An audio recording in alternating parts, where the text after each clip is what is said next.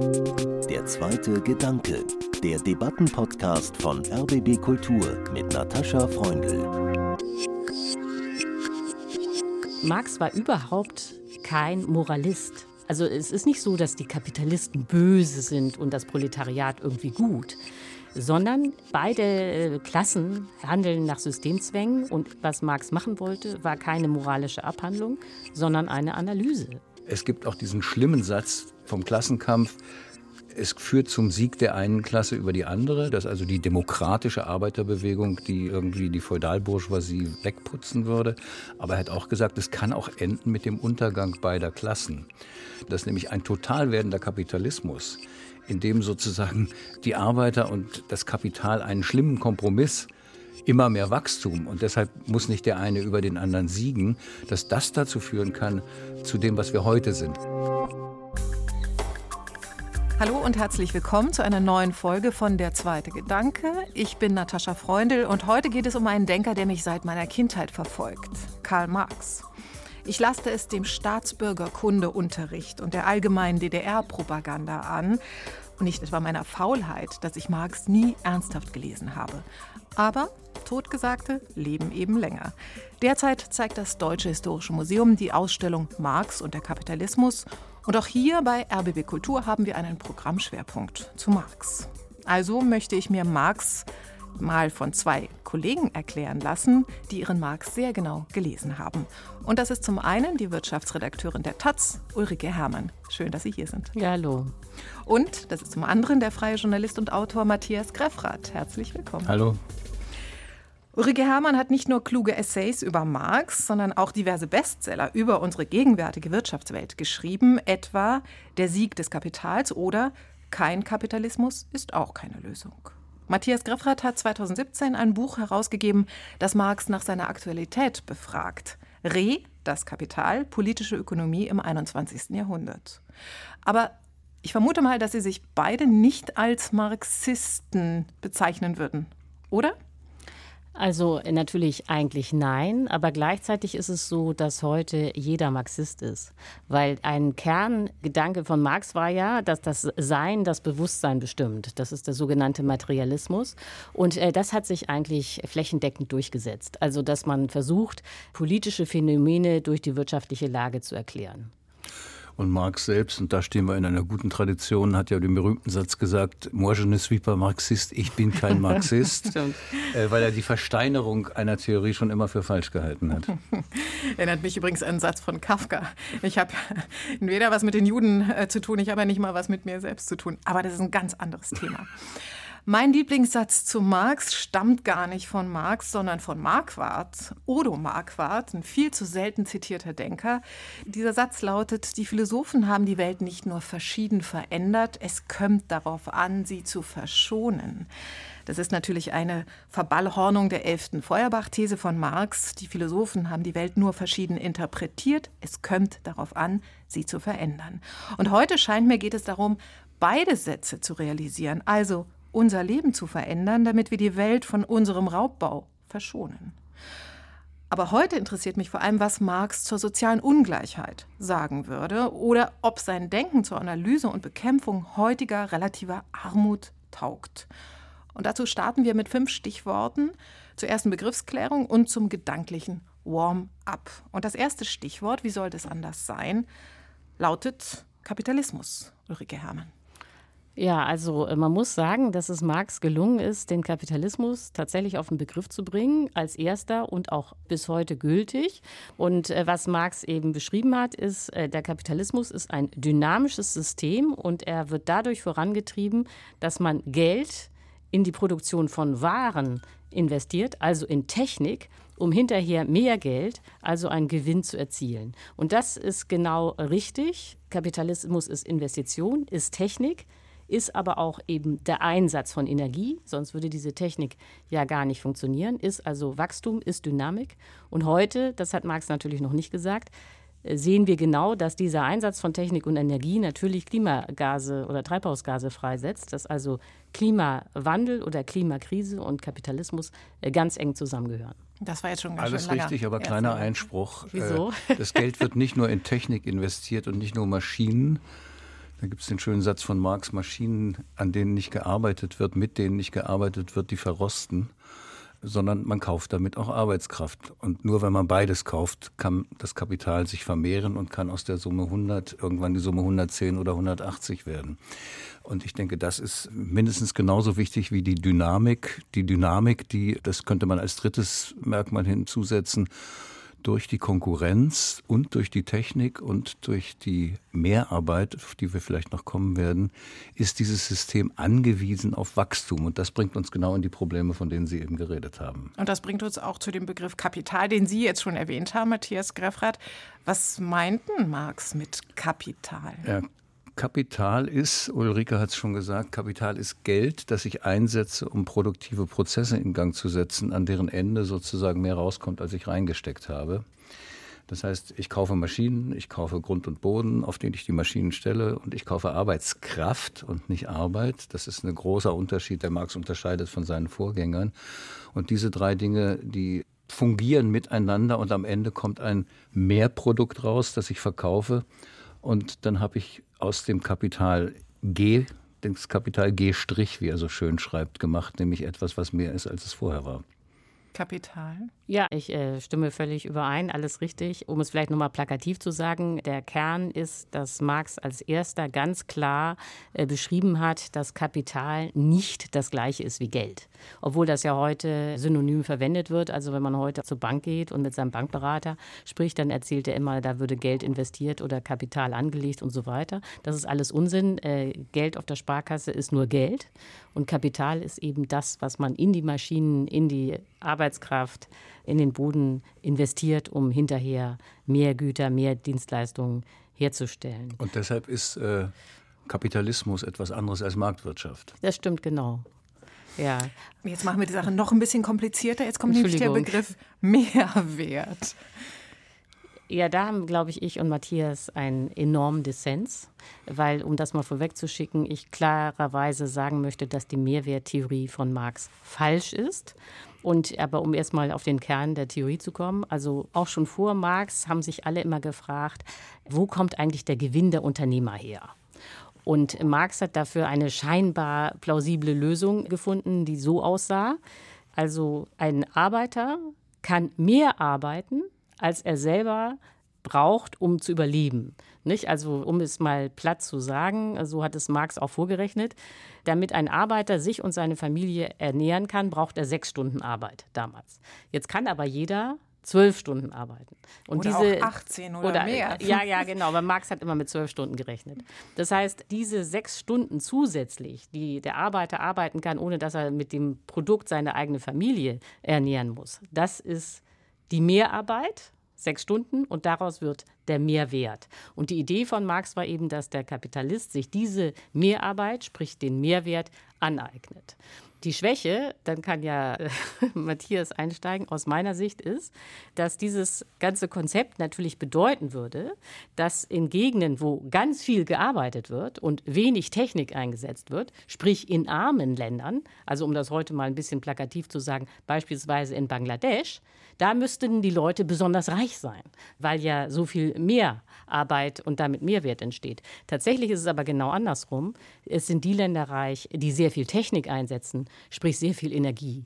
Und das ist eben die extreme Schwäche der Marxischen Theorie, dass letztlich die Rolle der Technik und die Rolle der Energie nicht angemessen beleuchtet wird. Jetzt muss man aber mal sagen, das ist keine Kritik an Marx. Er hat ja bekanntlich im 19. Jahrhundert gelebt und da hat das auch kein anderer Mensch ins Zentrum seiner Theorie gestellt. Aber im Rückblick muss man sagen, dass diese ganze Mehrwerttheorie eben falsch ist. Die Gewinne entstehen nicht äh, durch die Mehrarbeit. Jetzt könnte man lange darauf antworten, aber ich will es mal kurz machen. Auch in armen Ländern äh, gibt es Kapitalisten, die Hacken und Schaufeln kaufen und Arbeiter mit Lohn entlohnen und einen Gewinn davon haben. Das heißt, das ist eine relative Größe. Der Mehrwert hat nichts unmittelbar zu tun damit, ob eine Gesellschaft reich ist oder ob sie nicht reich ist, sondern es ist das soziale Verhältnis. Ich kaufe Arbeit, tue sie zusammen mit Werkzeugen und dabei kommt etwas raus, was mehr ist als vorher. Und das eigne ich mir, weil ich diesen Prozess organisieren kann, weil ich Geld habe, an. Das ist das eine. Und das zweite ist, wenn man Band 23 der Marxischen Werke, also das Kapital anguckt, also der ganze Mittelteil besteht praktisch nur aus einer Techniktheorie. Einer Technikbeschreibung, nicht einer, einer Techn Theorie. einer Technik, aber auch einer Technikbeschreibung. Weil was ist Technik? Technik muss ja auch hergestellt werden. Auch in Technik steckt Arbeit. Aber darf ich da nochmal darauf Ja. antworten? Es ist natürlich richtig, dass man auch in Bangladesch sich natürlich mehr Arbeit aneignen kann als jemand, der die Schaufel kauft. Nur der Punkt ist, diese Art von System hatte man immer weltweit, überall in der gesamten Geschichte. Also auch der Feudalismus hat so funktioniert, dass die Leibeigenen mehr gearbeitet haben, als sie selber brauchten. Das heißt, das ist nicht spezifisch kapitalistisch. Und Doch Marx kapitalistisch wollte ist, dass es durch Geld vermittelt Ja, ist. aber Das das war im ist ja- Feudalismus nicht so. ja, aber das ist eine langweilige Unterscheidung, ob man jetzt sagt, er ist leibeigen oder er ist frei, muss sich aber selbst verkaufen. Das ist nicht der Kern des Kapitalismus. Können wir uns darauf einigen, dass Kapital nicht nur Geld ist, sondern dass es ein Herrschafts- oder ein Autoritätsverhältnis Darauf ist? können wir uns einigen, aber trotzdem kannst du das, was den Kapitalismus ausmacht, seine Dynamik, das kannst du nicht erklären, indem du auf den Mehrwert gehst. Und das ist ja nicht etwas, was ich erkannt habe, sondern das haben ja schon Sozialisten im 19. Jahrhundert erkannt, beispielsweise Eduard Bernstein. Das war nicht irgendjemand, sondern der äh, Nachlassverwalter von Engels. Nein, aber ich kann mir durchaus eine Gesellschaft vorstellen, die ganz viel Technik hat, aber wo kein Profit gemacht wird. Und insofern Ach ja? kannst du dir doch sicher auch vorstellen. Nee. Jetzt sind wir ja schon mittendrin. Dabei waren wir doch erst noch bei den ersten Gedanken. Oh, Und ich komme jetzt mal zurück zum nächsten Stichwort, dass da nämlich Armut herrscht. Und alle anderen Sachen, die besprechen wir jetzt noch im Laufe der nächsten 40 Minuten. Aber welchen Begriff von Armut hatte denn Karl Marx? Der absolute Begriff von Armut, nämlich dass Leute nicht genug haben, um zu essen und um zu leben, den hatte er auch, aber der spielte für ihn keine Rolle. Für ihn spielte eine Rolle die relative Armut, das heißt der Ausschluss produzierender Menschen von der Organisation ihrer Produktion, ihrer Arbeit und von der Verfügung über das Resultat ihrer Arbeit. Relative Armut ist für ihn der entscheidende Begriff. Stimmt so, Ulrike Herrmann? Ja, das stimmt. Bedingungsloses Grundeinkommen, Frau Herrmann. Ja, also äh, wie immer man diese Konzepte bewerten will, aus meiner Sicht ist einfach klar, dass sie gar nicht finanzierbar sind. Weil äh, die Idee wäre ja, dass pro Kopf 1200 Euro pro Monat gezahlt werden. Das bedeutet beispielsweise, dass eine vierköpfige Familie 4800 Euro netto im Monat hätte. Netto. Und so viel haben heute ungefähr die sieben Prozent reichsten Angestellten. Das heißt, das wäre letztlich ein System, wo sieben Prozent für 93 Prozent zahlen sollen. Und das geht selbst im Kapitalismus nicht. Marx hätte diese ganze Debatte, glaube ich, auch überhaupt nicht verstanden, sondern er hätte gesagt, man sollte nicht unrealistische Utopien diskutieren, sondern man sollte versuchen, die Arbeiter zu ertüchtigen, dass sie höhere Löhne durchsetzen. Oder aber man sollte den Kommunismus anpeilen. Aber auch der Kommunismus war bei Marx jetzt nicht eine Welt, in der dann niemand mehr gearbeitet hätte, nicht? sondern es wäre eine Welt gewesen, wo die Arbeiter die Früchte ihrer Arbeit selbst kassieren. Es gibt eine ganz schwarze Stelle bei Marx, wo das bedingungslose Grundeinkommen aufkommt, nämlich dass die Automatisierung dazu führt, dass so viele Menschen überflüssig sind, dass man sie ernähren muss. Da gibt es die schöne Pointe bei Marx, dass er sagt, irgendwann wird der Kapitalismus die Leute nicht mehr einstellen müssen, damit sie ihn ernähren, sondern er wird die Leute ernähren müssen, weil der ganze Laden so produktiv geworden ist. Ist das das eine? Und das andere ist, Marx würde das bedingungslose Grundeinkommen auch aus, wenn man so will, philosophisch-moralischen Gründen und aus gesellschaftlichen Gründen für ein Teufelswerk halten, weil es dazu führt, dass die Gesellschaft zerfällt in produktive Menschen und solche, die ausgehalten werden. Und das ist nicht nur explosiv, sondern das wäre für Marx auch gegen die Menschenwürde. Vielleicht würde er sagen, er hat ja mal in Brüssel gelebt, bedingungsloses Grundeinkommen ist die größte Subvention für die belgische Brauereiindustrie, die man sich denken kann. So, und jetzt möchte ich, dass wir das alles, was wir jetzt schon mal genannt haben, so ein bisschen auseinanderklamüsern, damit ich es auch verstehe. Und wir kommen nochmal zurück zu dem Begriff Kapitalismus. Ich habe gelernt aus dieser Ausstellung im Deutschen Historischen Museum, dass in Marx Hauptwerk, also das Kapital, das ja nun schon 155 Jahre alt ist, interessanterweise der Begriff Kapitalismus gar nicht vorkommt. Dass Marx überhaupt den Begriff Kapitalismus gar nicht verwendet hat. Dennoch gilt er als einer der besten, vielleicht als der beste Kapitalismuserklärer. Wie passt das zusammen? Naja, Kapitalismus als Wort ist ein Begriff, der eigentlich erst 1906 richtig eingeführt wurde durch ein dreibändiges Werk von einem Nationalökonomen namens Werner Sombart. Aber was Marx natürlich benutzt hat, ist der Begriff kapitalistische Produktionsweise. Und was sehr stark in seinem Werk vorkommt, ist natürlich der Begriff des Kapitals. Also das ganze Buch heißt ja Das Kapital, Band 1, also das ist sein Hauptwerk, 1867 erschienen. Also ob da jetzt noch der Begriff Kapitalismus drin ist oder nicht, ist völlig zweitrangig. Es geht um die Analyse des Kapitalismus. Und das ist interessant gleich im ersten Band, im ersten Satz dieses Werkes, Gesellschaften, in denen kapitalistische Produktionsweise herrscht. Der Reichtum von Gesellschaften, in denen kapitalistische Produktionsweise herrscht. Und da sehen Sie schon diesen dialektischen Ansatz von Marx der Reichtum ist nicht identisch mit dem Kapital und mit der kapitalistischen Produktionsweise, sondern die beiden stehen in einer gewissen Spannung. Mhm. Und diese Spannung kommt ja in unseren Tagen sozusagen an ihr Ende. Mhm. Und eine Spannung, die mir scheint ja auch ganz stark in Marx äh, Denken herrschte, war zum einen, dass er ein Bewunderer des Kapitalismus, seiner Dynamik, seiner Produktionsfähigkeit war und gleichzeitig das Ende des Kapitalismus, das nämlich dann zerbrecht, an den eigenen Widersprüchen prophezeit hat. Habe ich das richtig verstanden?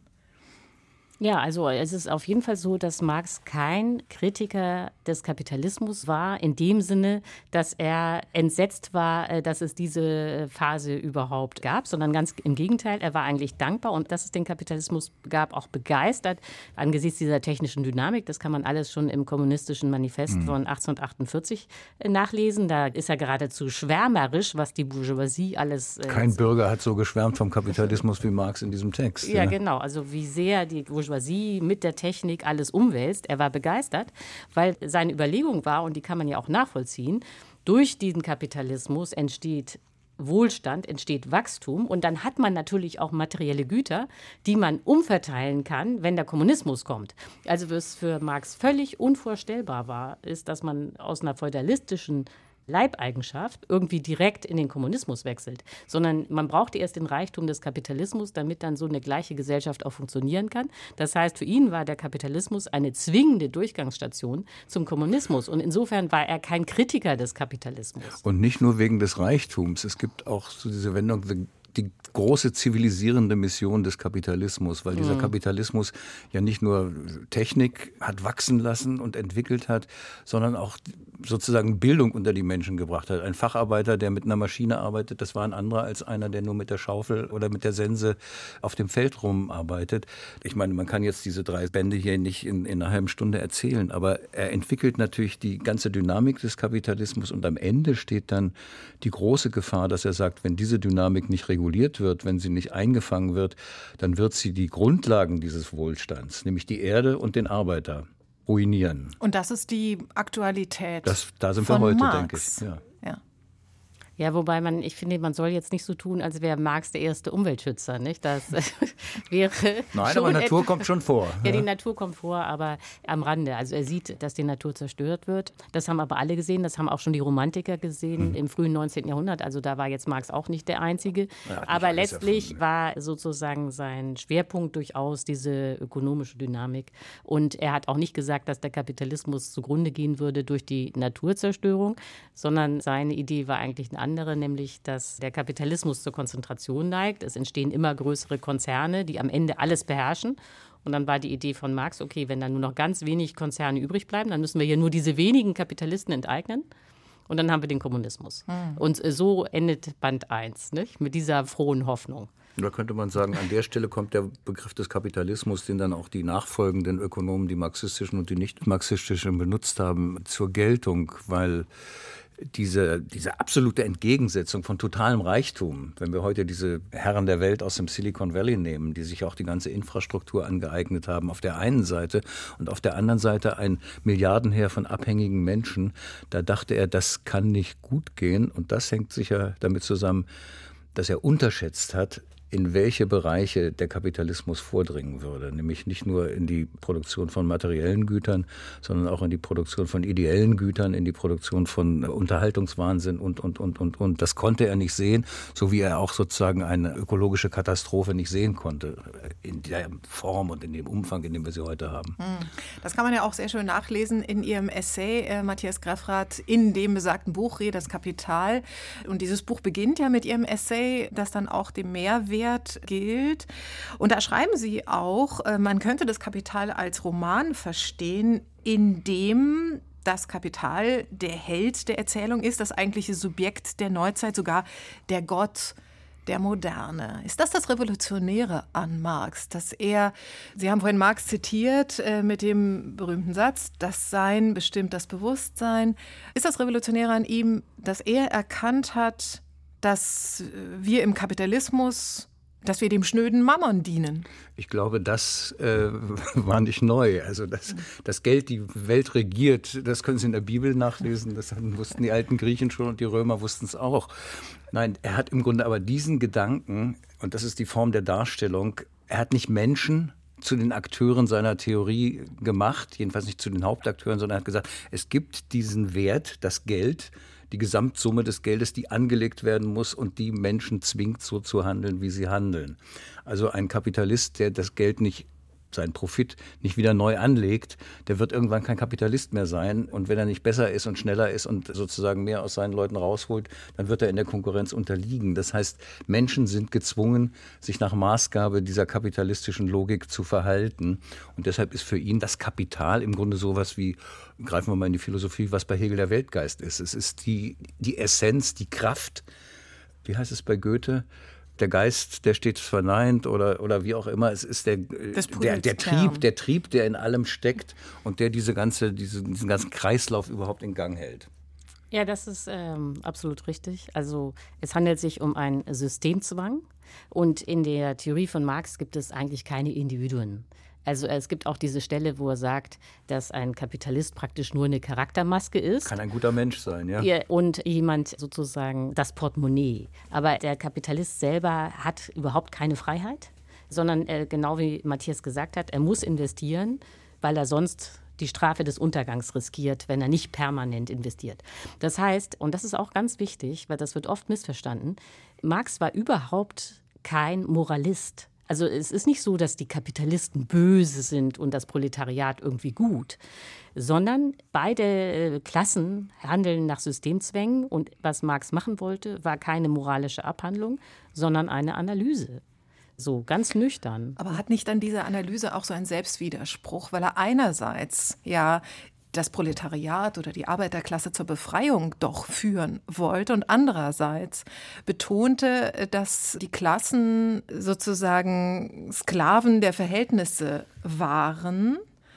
Ja, das stimmt. Also es gibt in dem Werk von Marx einen äh, Grundwiderspruch.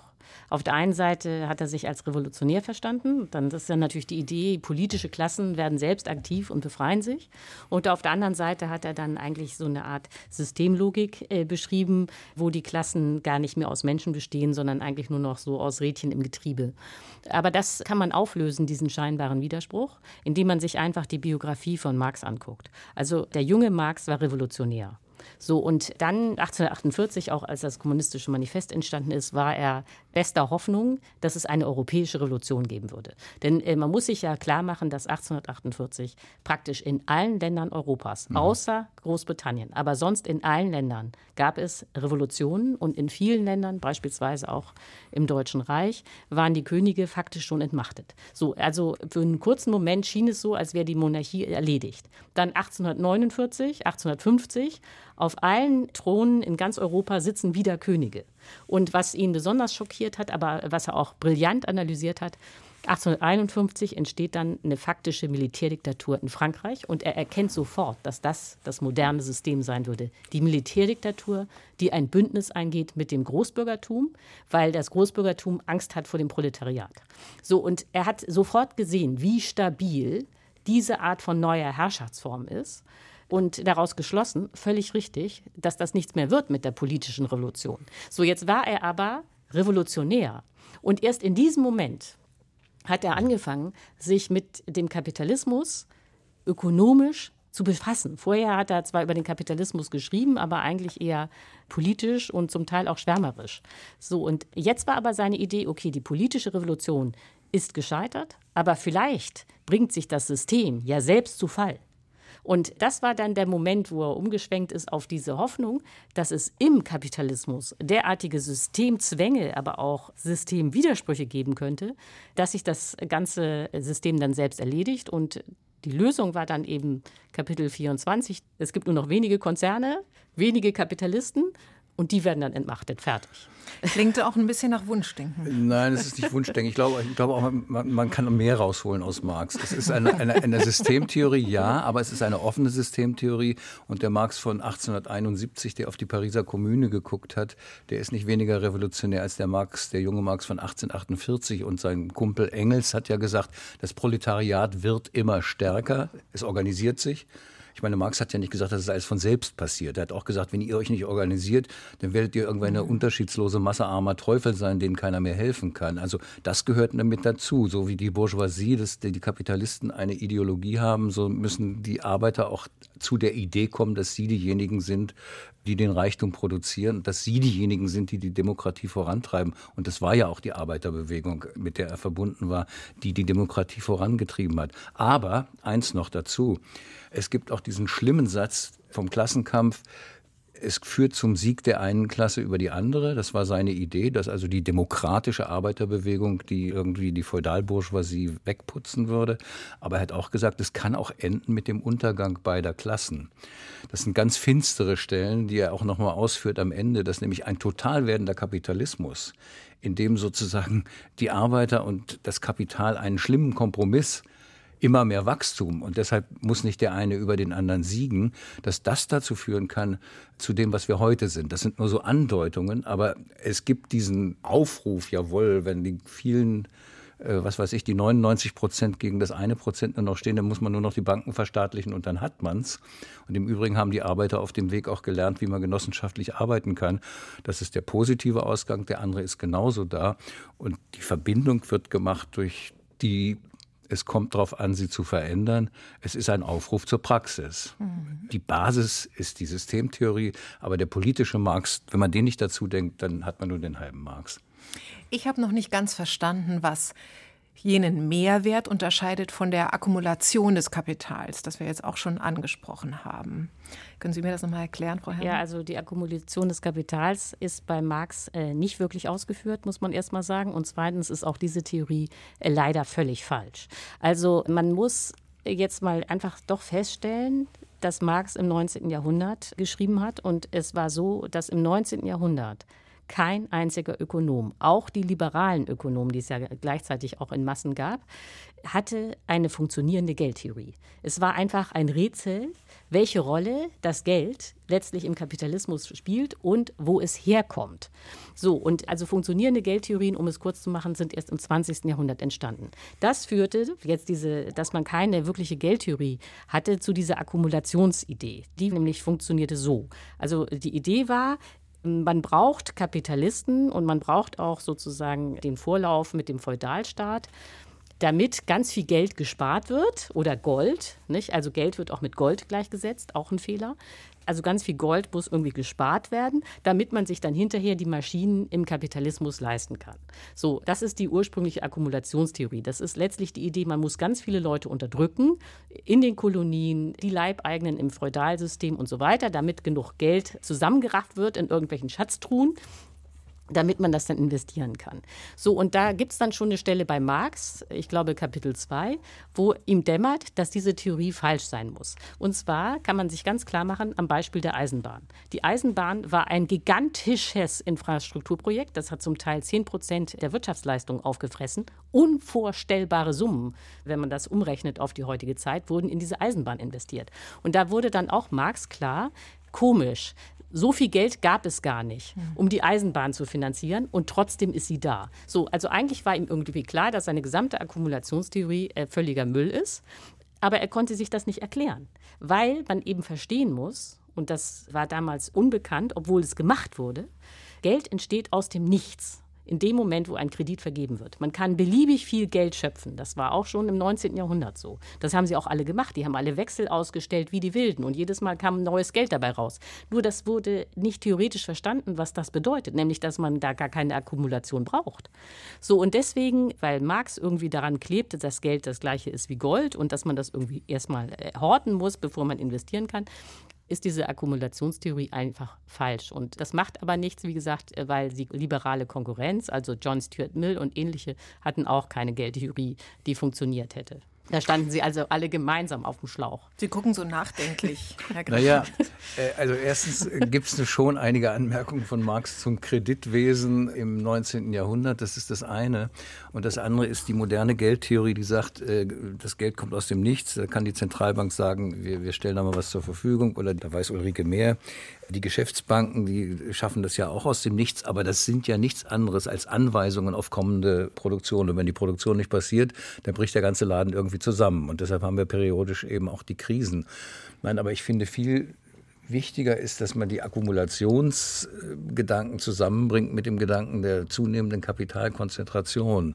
Das heißt, in dem Augenblick, in dem Kapital wächst, wächst auch der Umfang der sozusagen der, der Herrschaft oder der Bestimmungsmacht über die Produktion insgesamt. Und das ist ein Mechanismus bei Ihnen, den haben Sie ja eben schon beschrieben, Frau Freundl. Ein Kapitalist schlägt dann eben 17 andere tot und wird immer größer. Und am Schluss haben wir dann irgendwie, was weiß ich, Jeff Bezos, Elon Musk und noch so ein paar andere. Also dieser Gedanke der Konzentration und der, und der Zentralisation des Kapitals, der ist, denke ich, so aktuell wie, wie nie zuvor heute. Nee, das stimmt. Das ist das, was äh, von Marx bleibt. Also, mhm. Und vor allen Dingen, was man ja noch äh, betonen muss, als Marx beschrieben hat, dass der Kapitalismus zwingend zur Konzentration neigt, gab es diese ganzen Riesenkonzerne ja noch nicht. Also das Buch ist von 1867. Damals gab es eigentlich nur kleine Textilfirmen, um es etwas äh, plakativ zu übertreiben. Es gab keine Großkonzerne, wie wir sie heute kennen. Und trotzdem war Marx und Engels klar, dass es darauf hinausläuft. Und das war tatsächlich brillant und, und die, eben diese, diesen Zwang zum Wachstum in immer größeren Einheiten, der irgendwann an die Grenze stößt und dann über die Grenze hinausgeht. Also mhm. er hat jetzt keine Imperialismustheorie gemacht, aber dass das Ganze zum Imperialismus führen müsste, findet man übrigens auch schon bei Hegel, dass der Kapitalismus sich immer weiter ausweiten muss und immer wieder nicht kapitalistische Räume braucht, weil dort die Menschen noch anders auszubeuten sind als in den Ländern des entwickelten Kapitalismus, wo es die Arbeiterbewegung gibt. Das ist alles schon vorgedacht. Mhm. Und so viel, äh, glaube ich, jetzt verstanden zu haben. Marx wird ja oft dafür kritisiert und dann irgendwie auch bloßgestellt, er hätte prophezeit, die Arbeiterschaft würde verelenden. Also wir haben einerseits eine Akkumulation, Großkonzerne haben Sie ja auch schon schön beschrieben, Herr Greffrath, und andererseits würde man eben eine Masse des Elends, des Drucks, der Knechtschaft und so weiter sehen. Das ist tatsächlich ja nicht eingetreten, aber das Vermögen in den modernen Gesellschaften ist extrem ungleich verteilt. Äh, dafür muss man nicht, kann man aber Thomas Piketty äh, lesen, das Kapital im 21. Jahrhundert. Man kann auch Studien lesen, zum Beispiel vom Paritätischen Wohlfahrtsverband, wonach Deutschland ganz vorn liegt in der Ungleichheit. Ähm, das reichste Prozent der Deutschen besitzt ca. 24 Prozent am gesamten Privatvermögen und jetzt in der Pandemie gelten rund 16 Prozent der Bevölkerung als arm. Das heißt, sie haben weniger als 60 Prozent des mittleren Einkommens. Das sind immerhin 13,4 Millionen Menschen. Nun ist die spannende Frage, gibt uns Marx irgendwas zur Hand, also was, was äh, dagegen zu tun?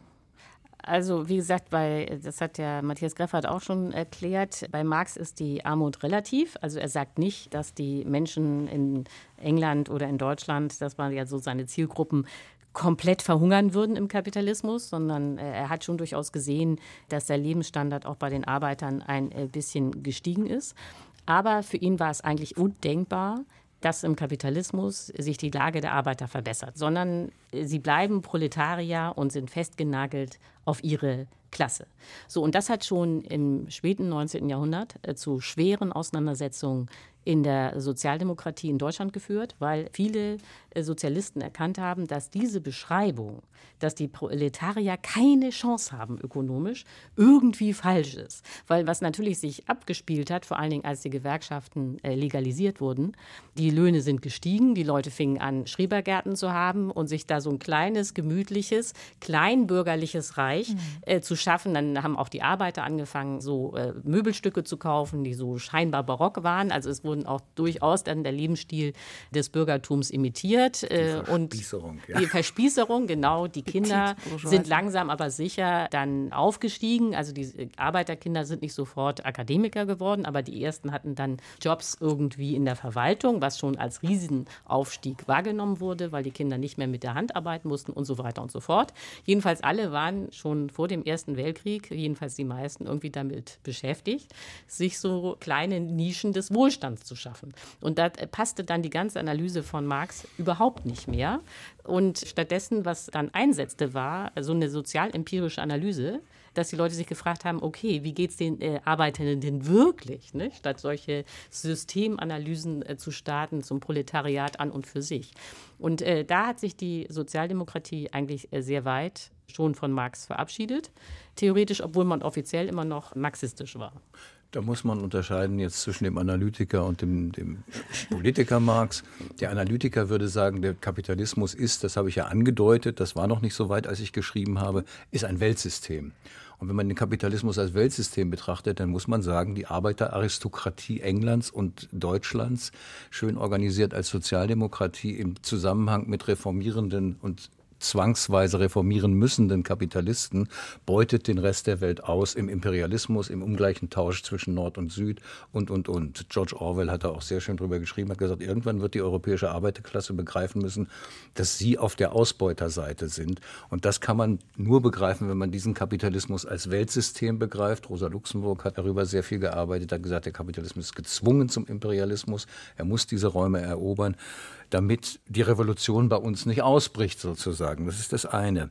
Das zweite ist, der Marx würde die Situation heute so beschreiben, naja, die Gewerkschaften sind schlapp geworden, denen hat das gereicht, was sie haben und deshalb marschiert das Kapital vorwärts und deshalb ist diese ungleiche Verteilung, von der Sie gesprochen haben, Frau Freundl, das Resultat. Irgendwann werden sie sich wieder organisieren müssen, wie man es in Amerika sieht, wo eine neue Gewerkschaftsbewegung so in kleinen Rudimenten auftaucht. Und eins möchte ich noch sagen, ich glaube, es ist sinnvoll, zwischen Armut und Elend zu unterscheiden. Es gibt ein Buch von einem Ökonomen, der UNO nahesteht, kein Marxist, der sagt, das Buch heißt äh, Quand la misère chasse la pauvreté, wenn das Elend die Armut verjagt. Das heißt, die Leute sind dann nicht mehr arm, aber sie sind dann sozusagen äh, Tamagotchis der Kulturindustrie, der Bewusstseinsindustrie unterlegen. Und das hat überhaupt nichts mehr zu tun, auch mit dem humanistischen Ideal, das sich bei Marx findet, was ja darauf beruhte, und da dachte er nicht anders als Liberale wie John Stuart Mill im 19. Jahrhundert, dass dieser ganze Prozess der Reichtumsschaffung irgendwann dazu führen müsste, dass das Leben besser werden muss. Also dieses berühmte Reich der Freiheit, wo man so wenig wie möglich arbeitet, der Arbeitstag reduziert ist, eine Forderung, die ja auch nicht mehr auftaucht. Also bis zum Jahre 1970 ungefähr ist die Arbeitszeit der Menschen immer mehr gesunken. Seitdem sinkt sie nicht weiter. Ungef naja, also jetzt wird ja schon die Vier-Tage-Woche ja diskutiert, auch ja, im Zuge der Pandemie. Aber die Rationalisierung könnte ja noch weitergehen. Dann nee, kommt man in diesen die, Bereich der, äh, der Bullshit-Jobs, dass er aber diesen, im Grunde diesen humanistischen Anspruch. Irgendwann wird das Wachstum dazu führen, dass wir genug haben und dass wir uns unseren Kindern, unseren Enkeln, unseren äh, Großeltern der Violine oder was auch immer widmen können und nicht in diesem Rad immer weiter drehen und dem Terror des Konsums auch ein konservatives Argument, nicht nur eins von Marx, unterlegen sind. Das ist nochmal eine andere Form der Verelendung, auch bei uns. Meine, Aber wenn man sich jetzt anguckt, äh, also es stimmt nicht, das haben Sie ja auch zitiert, dass es äh, sehr viele arme Menschen in Deutschland gibt. Wenn man sagt, wie viele Menschen haben weniger als 60 Prozent äh, des Medianeinkommens, dann kommt man da irgendwie auf mehr als 13 Millionen. Wenn man sich jetzt aber fragt, woran liegt das, dann sind das keine ökonomischen Zwänge. Und ich finde schon, man muss ja sehen, dass Marx immer versucht hat, ökonomische Zwänge zu analysieren, sondern das sind politische Fehlentscheidungen in Deutschland gewesen. Also äh, man kann das eigentlich datieren auf die rot-grüne Regierungszeit von 1998 bis 2005. Aus meiner Sicht die schlimmste Regierung in der gesamten Geschichte der Bundesrepublik. Und da sind dramatische Fehlentscheidungen getroffen worden, um nur ein paar zu nennen. Hartz IV, also die Bestrafung der Langzeitarbeitslosen, was aber dazu führt, dass alle, die arbeiten, Angst haben, dass sie arbeitslos werden könnten. Das war ein enormer Druck auf die Löhne. Dann sowas wie Werkverträge, Leiharbeit, unbefristete Befristung. Minijobs als Nebenerwerb und das alles ohne einen Mindestlohn. So, und das hat einfach dazu geführt, und das waren politische Entscheidungen, dass die Löhne in Deutschland stagniert haben und permanent eigentlich real auch abgesunken sind, vor allen Dingen in den unteren Schichten. Wenn man sich jetzt fragt, warum hat Deutschland das gemacht, dann sind das keine ökonomischen Zwänge, wie Marx sie äh, beschrieben hat, sondern das ist ideologischer Wahnsinn, der sehr viel mit der deutschen Geschichte zu tun hat. Also ohne jetzt hier in die Details zu gehen, aber da geht es um solche Dinge wie, wir müssen Exportweltmeister sein, ohne dass sich irgendjemand hier fragt, äh, wie wohl andere Länder leben, die nicht ständig Exportweltmeister sind. Die kommen ja auch alle gut zurecht, aber dieser Gedanke kommt in Deutschland gar nicht auf. Oder die Rolle der Bundesbank und ihrer Zinspolitik. Aber über all diese Dinge wird in Deutschland überhaupt nicht geredet, sondern stattdessen herrscht hier kollektiv die Idee, die ist natürlich irre, wenn man arm ist, wird man reich. Das ist ja die Idee. Wenn ganz viele Menschen wenig Geld verdienen, dann werden alle reicher. Das ist einfach Unsinn. Aber äh, das ist hier zutiefst verankert.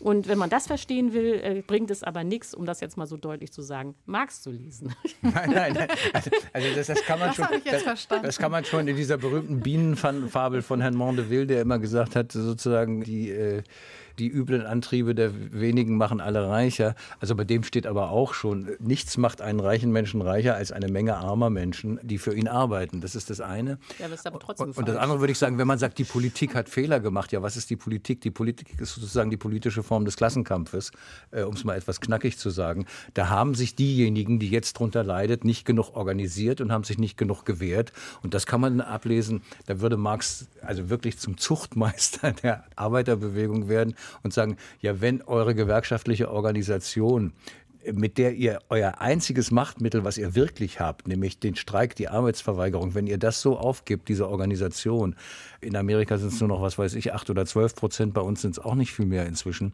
dann müsst ihr euch nicht wundern, wenn die andere Seite voranmarschiert. Und insofern, das Wort Klassenkampf klingt so böse, aber man kann auch sagen, das Kräfteverhältnis der 99 Prozent zu den ein Prozent, die im Übrigen natürlich inzwischen die Manipulationsorgane, die Presse und alles andere beherrschen, dieses Kräfteverhältnis stimmt nicht mehr. Und da muss man nur sagen, es kommt darauf an, sie zu verändern. Organisiert euch, Freunde. Ja?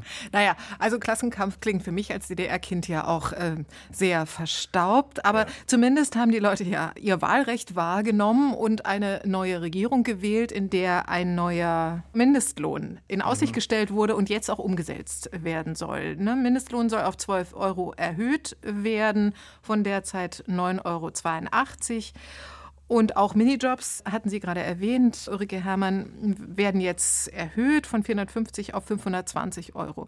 Ist das schon die gewünschte Erhöhung der Löhne, die Sie gerade angedeutet haben? Also es ist auf jeden Fall richtig, dass der Mindestlohn steigt. Also eigentlich müsste er aber noch weiter steigen. Also 12 Euro ist auch zu wenig, aber es ist schon mal gut, dass es nicht mehr 9,82 Euro sind.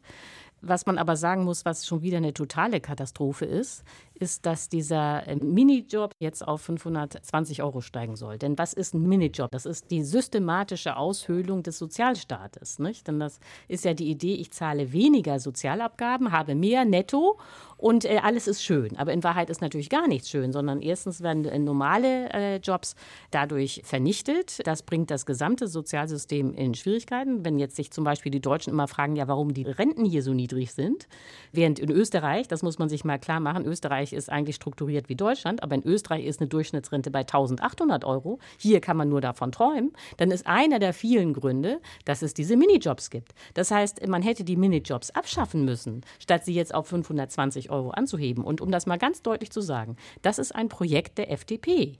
Weil äh, natürlich ist es für Unternehmer sehr schön, billig Leute einzustellen, weil man einen Teil der Sozialkosten spart. Aber das ist systemisch, also für Renten, Krankenkassen und so weiter, ist es der totale Wahnsinn. Und wir rennen da jetzt, also auch bei den Krankenkassen, wir rennen da in riesengroße Fallen rein durch diese Art der Nichtbeteiligung großer Schichten an der Finanzierung. An der Finanzierung, ja. Mhm. Also, um es nochmal zusammenzufassen, die Frage, wenn wir Marx ernst nehmen, und nicht nur als Gespenst, das immer mal so äh, rumgeistert. Ähm, kann man mit Marx über Marx hinaus denken, um sich eine bessere, gleichere Gesellschaft vorzustellen? Also wenn man sich jetzt fragt, äh, was äh, bleibt von Marx, was ist wichtig, dann ist ganz wichtig, dass er als einer der ganz, ganz, ganz, ganz wenigen Ökonomen gesehen hat, dass der Kapitalismus ein dynamisches System ist, das sich ständig ändert. Die meisten Ökonomen, so erstaunlich das ist, denken statisch. Deswegen verstehen sie gar nicht, was passiert. Marx war bis dynamisch. Heute? Ja, bis heute.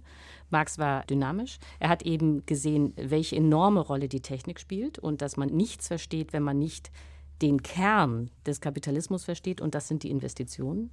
Er hat richtig erkannt, dass es Systemzwänge gibt, dass es also nichts bringt, immer äh, moralisch zu argumentieren, sondern dass man sich angucken muss, wie funktioniert der Kapitalismus eigentlich. Und er hat äh, natürlich die Rolle der Konkurrenz, die Rolle der Großunternehmen absolut richtig dargestellt.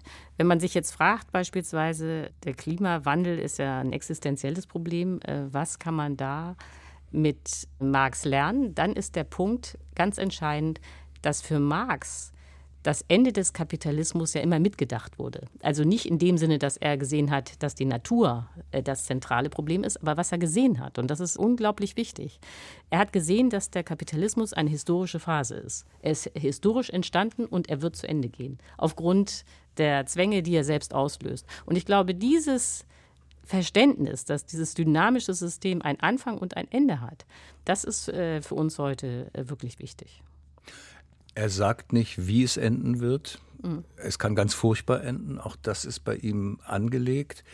Was er sagt, ist, dass dieses System aus sich selbst heraus weder Stabilität genau. noch Naturbewahrung noch die Bewahrung menschlicher mhm. Substanz produziert, sondern dass das durch Politik hergestellt werden muss. Ob nur durch Revolution oder durch Reform, das hängt von der Verfassung sozusagen der miteinander Ringenden ab. Ich denke, die Zielbestimmung, nämlich dass es darum geht, eine Gesellschaft so zu organisieren, dass sie erstens nicht gegen die Naturgesetze verstößt. Den Satz findet man im dritten Band irgendwo. Wir verstoßen massiv gegen die Naturgesetze mit unserer Art, die Natur kaputt zu machen. Erstens. Und zweitens organisiert an der menschlichen Würde. Und die menschliche Würde heißt nicht nur, dass alle genug zum Essen haben, sondern dass auch alle genug Raum haben, um ihre menschlichen Fähigkeiten gleichermaßen zu entwickeln und nicht nur 10 Prozent und die anderen nicht. Das äh, ist nach wie vor eine Zielbestimmung, die mit dem Kapitalismus nicht zu erreichen ist, äh, die aber komischerweise von sehr vielen Menschen in der Welt geteilt wird. Vielen herzlichen Dank, Matthias Greffrath und Ulrike Herrmann. Ja, war schön bei Ihnen zu sein. Ja, danke, dass wir da sein durften. Marx war ein Mann des 19. Jahrhunderts. Das habe ich heute gelernt. Und er war nicht so unfehlbar, wie uns in der DDR immer weisgemacht wurde. Im Gegenteil. Politische Ökonomie mit Marx und weit über Marx hinaus. Als Schulfach, in dem offen über Wirtschaft und Gesellschaft diskutiert würde, das täte kommenden Generationen sicher gut, die ja unseren Schlamassel von Konsumkapitalismus und Umweltzerstörung erben. Das ist mein zweiter Gedanke nach dem Austausch mit der Taz-Wirtschaftsredakteurin Ulrike Herrmann und dem freien Journalisten und Autor Matthias Greffrath.